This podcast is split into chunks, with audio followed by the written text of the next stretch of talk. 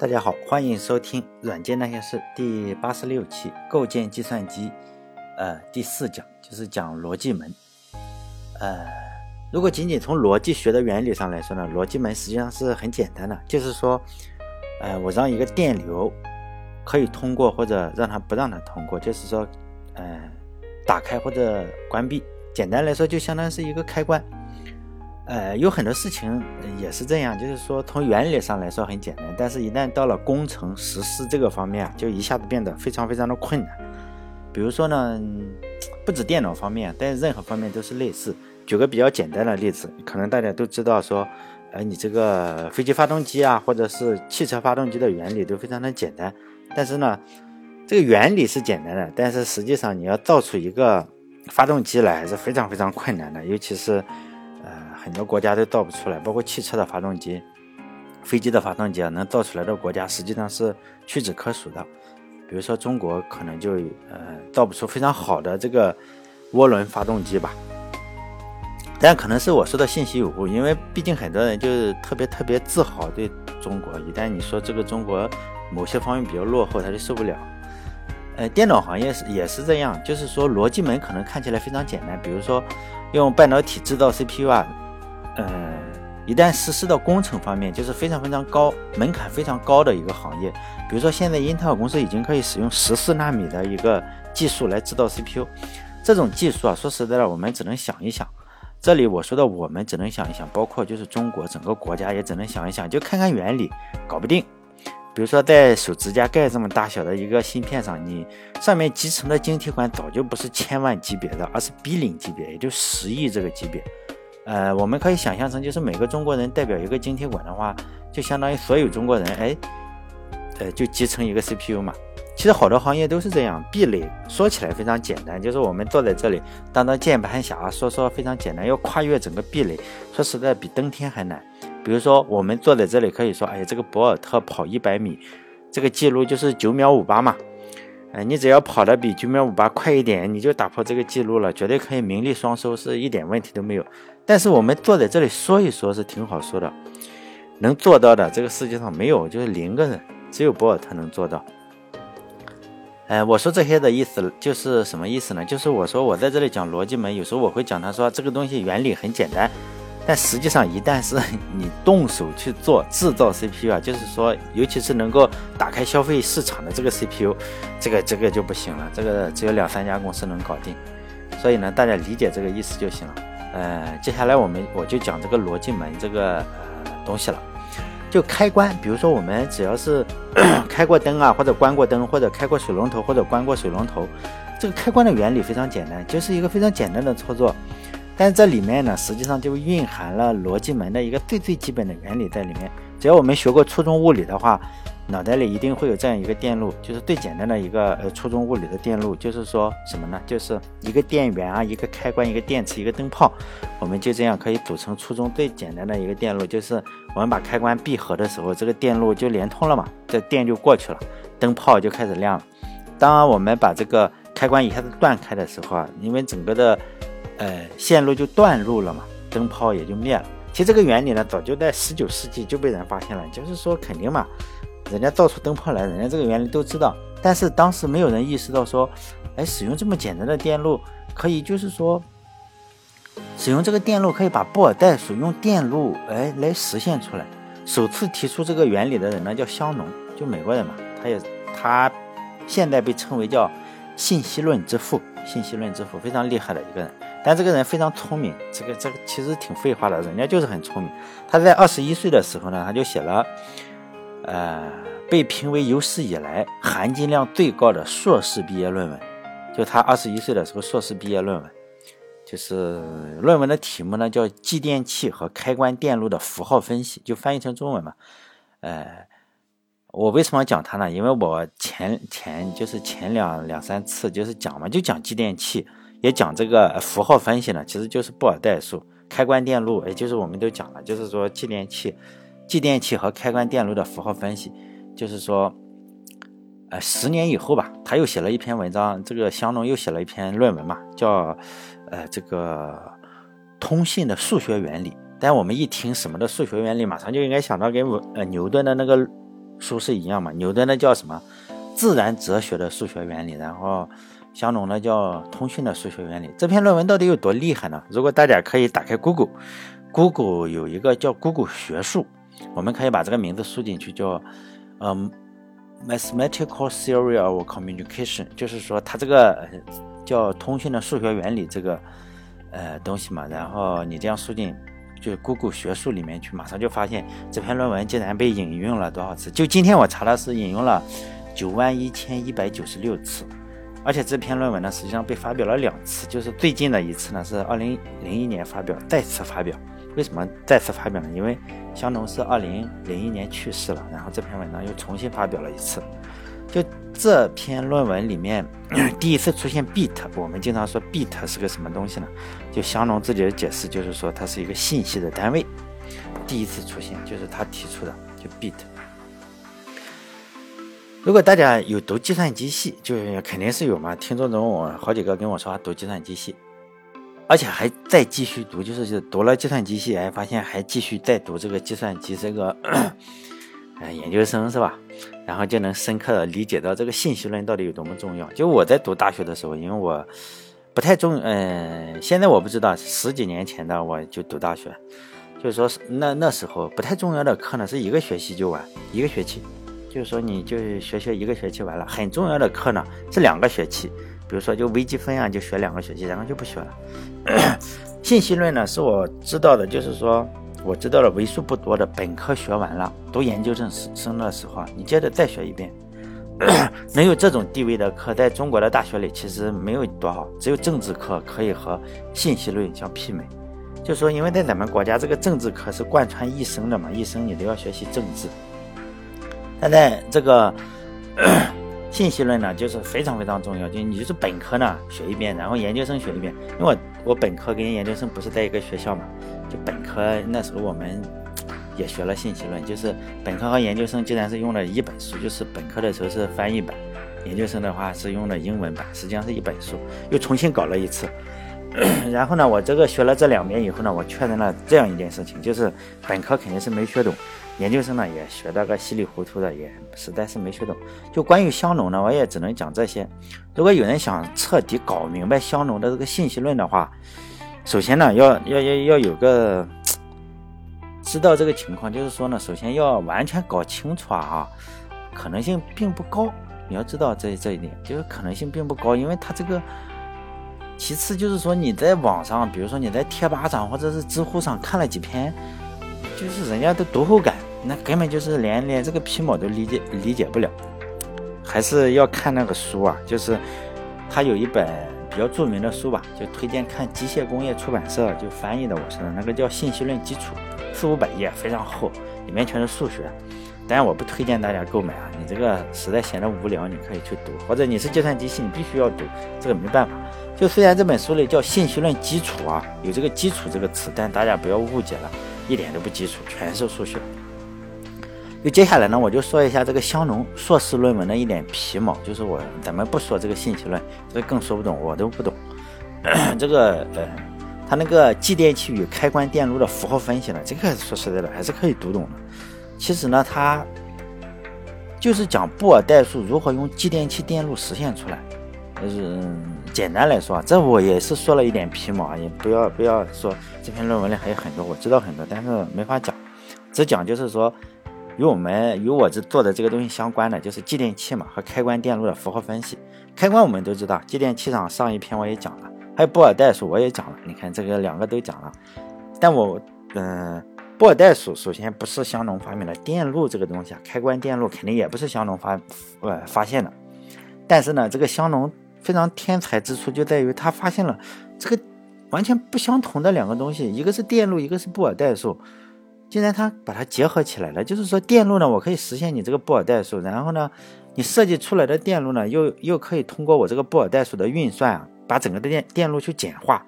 突然之间，也就是说这个逻辑和电路就被这个香农给结合起来了。因此，逻辑和电路其实第一次被结合起来是香农这个家伙搞出来的，就前年吧，现在应该说前年了。国内不是引进了一个比较火的电影，就是模仿游戏嘛，模仿游戏应该是这个。名字哈，就讲图灵的。就二战时期他破译密码，而且他是个同性恋，并最最后不是吃了一个苹果自杀了嘛？放上氰化物，就同性恋自杀，再加上他还是个计算机科学家，就这些元素加起来，尤其是他这个主演是那个大帅哥卷福嘛，所以这个电影就非常火热。问题是这样，一旦你这个图灵火起来，就不像样了，你根本就不知道，就是现在的人啊，你你问他一些女生啊，或者是一些，就离计算机国隔得很远的，也都知道图灵。他们都看过这个电影，也也不知道他是崇拜图灵啊，还是崇拜这个，呃，这个是卷福，有可能崇拜卷福的更多。而且他们什么东西都说是图灵做的，比如说说计算机都是图灵发表的，都发明的，然后这个密码呀也都是图灵搞的。实际上这这这，嗯，这已经把这个图灵神化了，就是说说他电脑也是他，密码也是他，因为在豆瓣上不停的看到他说他，哎呀，比他电影里伟大的多。呃，很可能你这个在以讹传讹，不停的捧下去的话，以后再捧个十年二十年，有可能说同性恋也是他造出来的。实际上呢，他并不是这样一个人。他当然是一个非常伟大的科学家，这个是没错的。但是和他同时代的人，比如说咱们这里讲的香农啊，还有以前讲的弗洛伊曼啊，还有我不知道以前有没有讲过丘奇，也是非常非常伟大的一个计算机科学家。他们每个人的理论啊，还是设计能力都不比图灵差。说实在的，而且这些人呢，比如说冯诺依曼啊，还是丘奇哈，尤其是丘奇、香农这些人呢，脾气还非常好。其实图灵的脾气并不好，就是我说的这个，尤其是丘奇这些人，就老好人，能力也强，脾气又好，就是老好人，就没没什么没什么可以拍嘛。人家活的年龄又很大，也不是也不是同性恋，也没自杀，因此这个老好人。所以就没什么名声。实际上他非常厉害。就秃灵这个人呢，就是说脾气很差，心高气傲的，而且他跟同事的关系实际上并不太好。他也设计计算机，他设计的计算机叫 ACE，其实根本就没造出来。就我们目前啊现在使用的 这个计算机体系，并不是说图灵的那个设计的版本，根本就不是 ACE，而是谁设计的？就大家应该知道叫冯诺依曼的版本。但很搞笑的是，这个我我还我还买了图灵的自传，图灵自传里，他就是我我起码我读出来的感觉就是说，你这个他暗示冯诺依曼的这个版本啊，也就是说你抄袭图灵这个嫌疑。我觉得写图灵自传的这个作者可能就是个，哎嗯什么粉脑残粉是吧？或者说就是特别崇拜图灵，就是他好像里面暗示了很多东西都是说图灵搞的，冯诺依曼抄袭他。其实这种说法就比较可笑。尤其是对我我个人觉得比较可笑，这种说法简直就相当于在说齐达齐达内踢球，你在模仿梅西一样搞笑。因为冯诺依曼也是有多么伟大，他可能是不清楚，是吧？就好像现在咱们说足球吧，足球有非常非常多的这个足球运动员，也有非常多的天才，比如说有贝利、马拉多纳、齐达内、罗纳尔多、小罗、梅西、C 罗，这都是非常非常优秀的球员。你不可能说我拿出一个梅西来，或者拿出一个 C 罗来，或者拿出一个。呃，罗纳尔迪尼奥来，然后就把人家贬得什么都不像样子，是吧？这这说实在的，这你并不是在夸他，这其实你呃也是对他本人的不尊重嘛。你你难道说你同时的一个科学家比人家强那么多，人家都超你吗？这实际上是不太可能的，在足球上起码不可能，在其他行业也不可能。但图灵和香农实际上是有交交集的，就香农呢是贝尔实验室的大佬，他曾经和这个。图灵曾经从英国过去，呃，去这个贝尔实验室去请教问题，实际上跟他同事过，而且图灵还是非常非常尊重香农的。就是说，网上有一篇文章，就是达特达特茅斯大学的一个史密斯教授写过的一篇文章。这篇文章的名字翻译成中文叫“图灵来自火星，香农来自水星”嘛。显然他也是模仿，就是说男人来自火星，女人来自水星那个东西啊。这里我把英文英文写在这里了，就是网上有 PDF 版本，就什么图灵从哪里来，就是这个英文大家自己可以看，网上有 PDF 版本，总共四页 PDF，可以看一下。我觉得那个上面没有说吹的不像样嘛。你达特茅斯大学的一个史密斯教授，看起来没有中文版，但我也懒得去翻译。但是大家最好是，你考过英文四级，应该能能看懂哪个字典。我也我也经常翻字典看。既然我们说了这么多，主要是来讲这个电路嘛。电路呢，说实在的，你这个没法讲，因此我就画了这么两张图。就非常简单。就是说，如何用电路来实现这个逻辑呢？当然非常简单，就是说我把两个开关啊，通过串联或者并联的方法不同嘛，然后你就可以做出分别做出这个，呃，与或，就是与门和或门，哎，都可以了。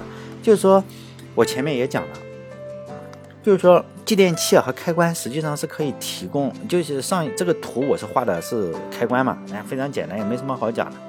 然后继电器呢？实际上是可以跟开关提供相同的功能，就是说我主要是提供一个开关的功能嘛，因此我又用继电器把它，呃，把这个开关给取代了，就是说用继继电器又画了一个，也非常执行非常简单的逻辑任务，就是说这种非常简单的继电器的组合呢，就是叫逻辑嘛。你看我就是把非常简单，也是你输入一，它就什么输入零，就是这样非常简单。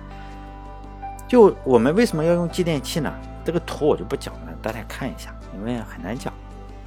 为什么要用继电器？如果只用开关的话，我们人工要去手动开关。你这个像家里的开关，你是要用手动开关。如果我们使用继电器的话，实际上是可以用电路自动的去控制它。如果用开关的话，是没办法自动的，你只能用一个手一个手，最后开启或者闭合，没没办法控制，最后人肯定崩溃了。而使用继电器的好处呢，就是说一旦可以自动控制，我就可以。组建更大规模的逻辑电路嘛，因为是自动的。现在，现在尤其是你可以组建出来的，就是十亿级别、比零级别的这个晶体管的这个电路，每一个晶体管相当于一个开关。你如果靠人工的话，这个就就就就崩溃了。你如果靠人工的话，你不可能是处理十亿个，顶多你处理十来个开关，估计脑子就崩溃了。何况这个十几亿的呃晶体管，就想都不用想，根本不可能。因此呢。就是说，你一定要用一个自动控制的。就前面我讲过，第一个计算机啊，第一台计算机实际上是用这个继电器来构建的。后来为什么不用继电器了？最主要的是这个继电器啊是一个物理设备，你是靠这个弹簧片来开启闭合，效率非常低，而且弹簧片你弹多了可能会失效啊。有报道啊，我看过报道，就是说弹簧片你最多切的速度多少？切换开关的速度就一百分之一秒，就弹过去弹过来。也就是说呢，你这个继电器。它这个物理性质就限定了你这个最高的速度，你不可能说比弹簧片极限速度还要快，因此就这么快。因此，科学家在造了这个继电器计算机之后啊，很快就研究有没有可能用其他自动控制电流的一些东西，不用弹簧片，弹簧片太慢。因此，他们还是真的找到了一个东西，就是真空真空管。因此，这个。计算机很快就有继电器，然后就转到了真空管计算机。就我们教科书上说的那个第一台这个计算机 ENIAC，其实就是电子管的一个，就真空管的计算机。但真空管有个特征啊，显然一听也就知道，就是首先你得有个玻璃是真空的嘛，就是否则也不叫什么真空管。嗯，但这个东西很耗电，就是说你还得预热呀，什么有三个极中间有个山。然后来控制这个东西，后来发现这个东西实在太耗电，而且不靠谱。为什么不靠谱？它容易坏。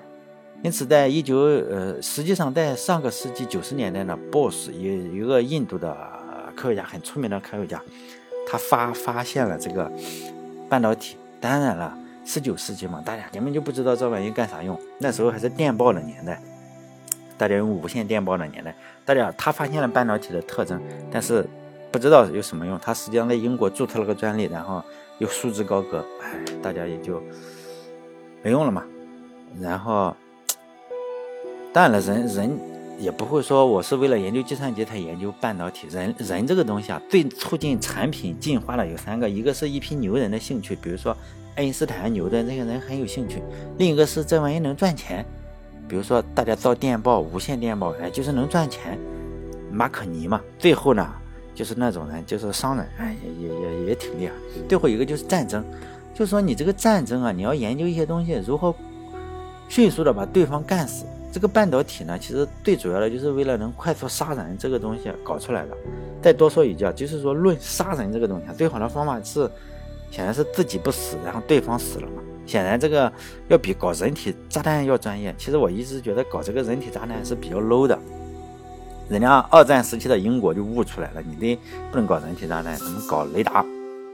因为当时要改进雷达，就敌人轰炸机出来的时候，要把轰炸机给击落。相对来说，轰炸机实际上要比那种战斗机要笨一些。如果你能提前在这个雷达上检查出这个轰炸机呢，基本上你这个战斗机启动，哎，然后这个轰炸机就没跑了，基本上就被在到达轰炸目标之前也就报销了。因此，但是呢，当时雷达上使用的是电子管，精确度是不高的。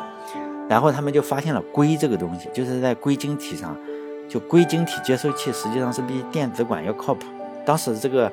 那个样子就是说，一段钨丝连在一个晶体硅上，然后放在一个玻璃盒子里，就是说和现在晶体管还是不一样。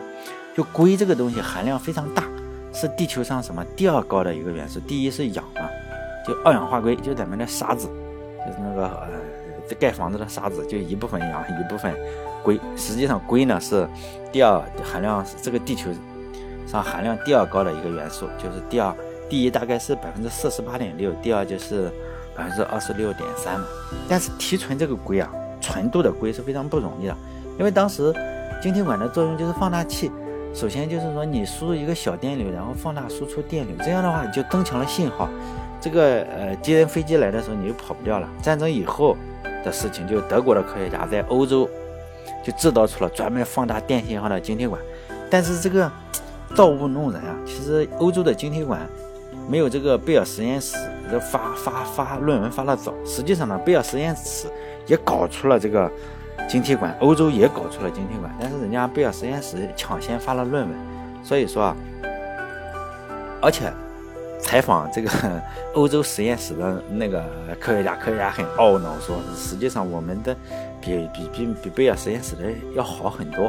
但是说实在的，你这个发论文这事情，你不赶早就没办法。所以说呢，有个非常重要的人生经验，就是你如果能初中谈恋爱呢，你就别高中；你如果能高中谈恋爱呢，你就别大学；大学了就别研究生。如果你到了博士还没谈恋爱，最后只能博士毕业就去当和尚。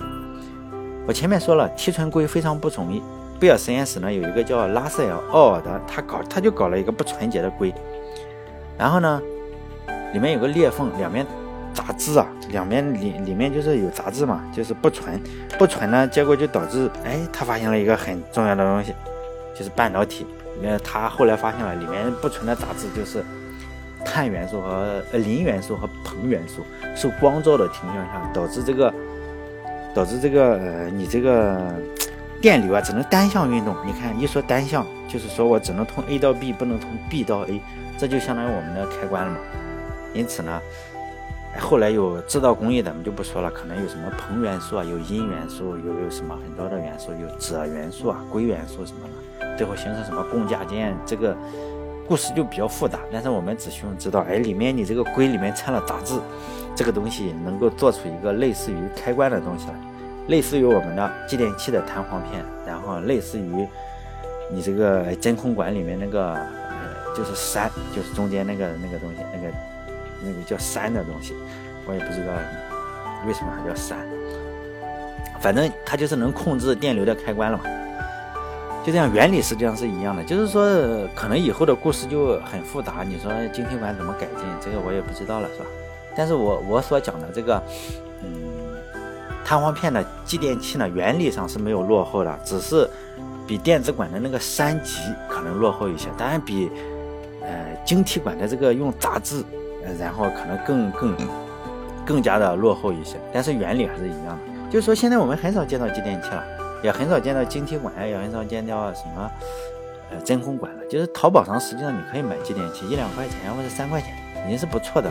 你买回来拆一个看看，里面有就一个磁铁一一些线圈，还有一些没有，就磁铁线圈弹簧片。就真空管呢，现在用的也比较少，因为。